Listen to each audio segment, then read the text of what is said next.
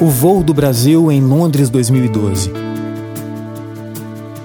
Numa interpretação livre da cerimônia de abertura, as Paraolimpíadas de Londres 2012 foram um convite amplamente aceito ao sonho, na condição de grande motor das realizações humanas. E sem dúvida, os Jogos se mostraram uma gigantesca e bela construção de homens e mulheres do mundo. Visto presencialmente por 62 mil pessoas, que lotaram o Estádio Olímpico de Stratford e virtualmente ao vivo por 39,2 milhões de espectadores, o espetáculo do dia 29 de agosto deu as boas-vindas a 4.250 atletas de 164 países com um diálogo, através dos tempos, de ingleses notáveis, que mudaram radicalmente a forma como a humanidade via o mundo, instigando a quebra de velhos preconceitos e ao alargamento dos horizontes do saber. Coube ao astrofísico Stephen Hawking iniciar o convite. Desde 1985, ele depende de um sintetizador de fala para se comunicar, e há bem mais tempo movimenta-se sobre uma cadeira de rodas por causa de uma neuropatia motora. Não poderia ter sido mais desafiador. Olhemos para cima, em direção às estrelas, e não para baixo, para nossos pés. Tratem de dar um sentido ao que veem. Sejam curiosos. A ideia de não se contentar com o já vivido e voar em direção ao desconhecido provou ser bastante apropriada para uma competição de 11 dias em que 251 recordes mundiais e 314 recordes paraolímpicos foram quebrados. O dramaturgo William Shakespeare, que viveu entre os séculos 16 e 17, foi evocado para reforçar o caráter essencial do sonho para a humanidade. Interpretando o personagem Próspero da peça A Tempestade, o ator Ian McKellen recita: Somos feitos da matéria dos sonhos. Nossa vida pequenina é cercada pelo sono. Na peça, Próspero, fictício duque destronado de Milão, usa seus conhecimentos de magia para criar, com auxílio dos espíritos que governa, cenas de dor mas principalmente de reconciliação. Parece que alguma magia deixou encantado o público dos Jogos Paralímpicos de Londres. Foram 2,7 milhões de pessoas vibrando intensamente nas arenas quase sempre lotadas. Os britânicos, especialmente. Torceram de forma apaixonada e ensurdecedora pelos atletas do país, que alcançaram o terceiro lugar no quadro geral de medalhas como na reta final dos 200 metros da classe T-42, quando Richard Whitehead, sobre as próteses de pontas voltadas para os lados, superou quatro adversários nos últimos metros para conquistar sua única medalha de ouro. Ou nos quatro triunfos sobre a cadeira de rodas do corredor David Weir, e nos dois ouros, uma prata e um bronze na classe S7 da carismática nadadora Eleanor Simmons, e também na derrota, por meio de uma vaia estrondosa contra a desclassificação do ciclista Jory Candy na disputa do contrarrelógio C45, acometido em seguida por uma crise de fúria. Mas a despeito da clara supremacia da China, com suas 95 medalhas de ouro, cerca de duas vezes e meia mais do que as obtidas pela Rússia, segunda colocada, um grande número de países pôde brilhar nas Paraolimpíadas de Londres.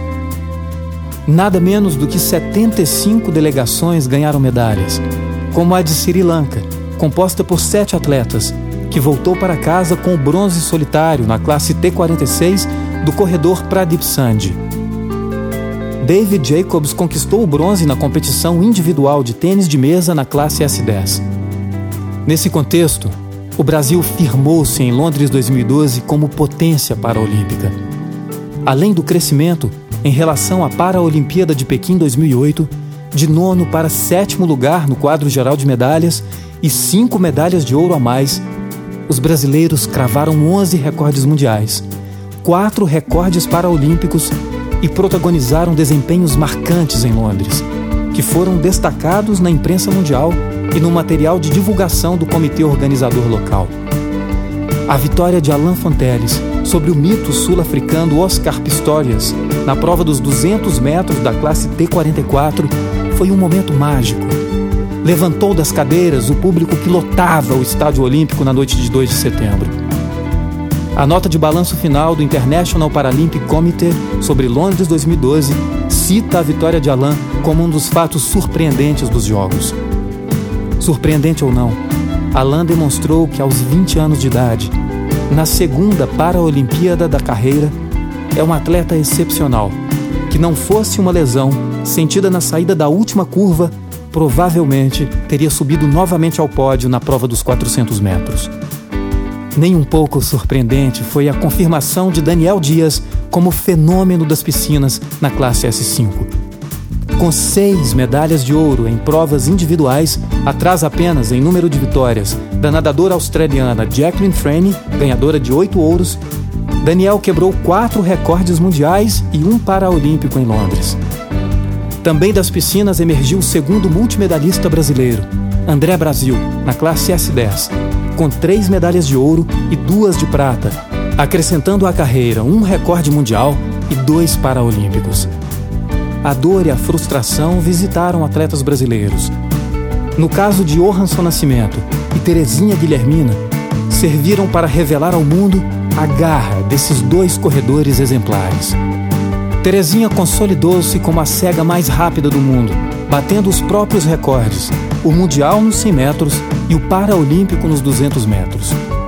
No intervalo entre essas duas provas, contudo, numa disputa difícil nos 400 metros, em que tinha concorrentes dotadas de visão parcial, deitou-se na pista desolada depois do tropeço e queda do guia Guilherme Santana.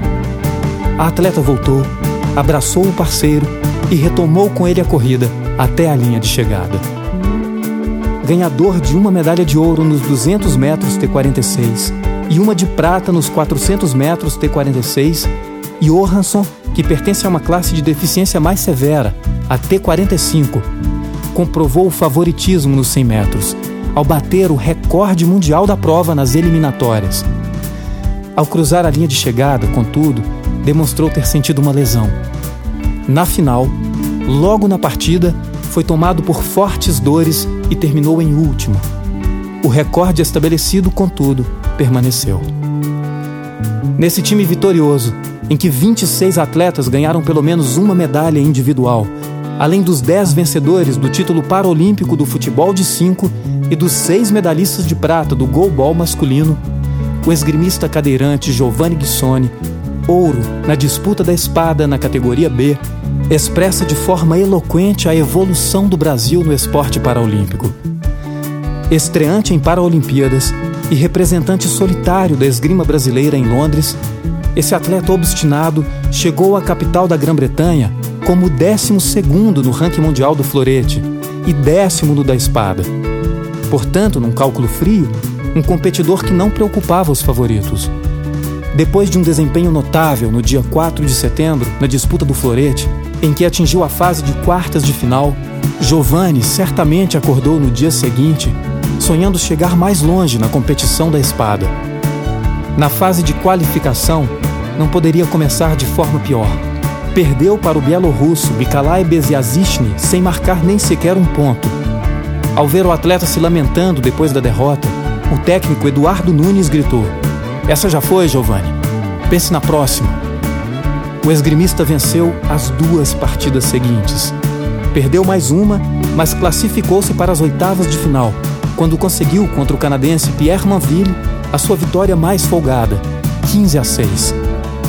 Todos os outros embates foram acirrados, especialmente a disputa do ouro, quando, depois de três inversões na dianteira da pontuação, estabeleceu um dramático placar de 15 a 14 contra Chico Suntan, de Hong Kong. Numa Paralimpíada em que os britânicos, a título de homenagear o físico Isaac Newton, fizeram pessoas e maçãs flutuarem no ar frio do Estádio Olímpico, num desafio simbólico à lei da gravidade, o Brasil voou.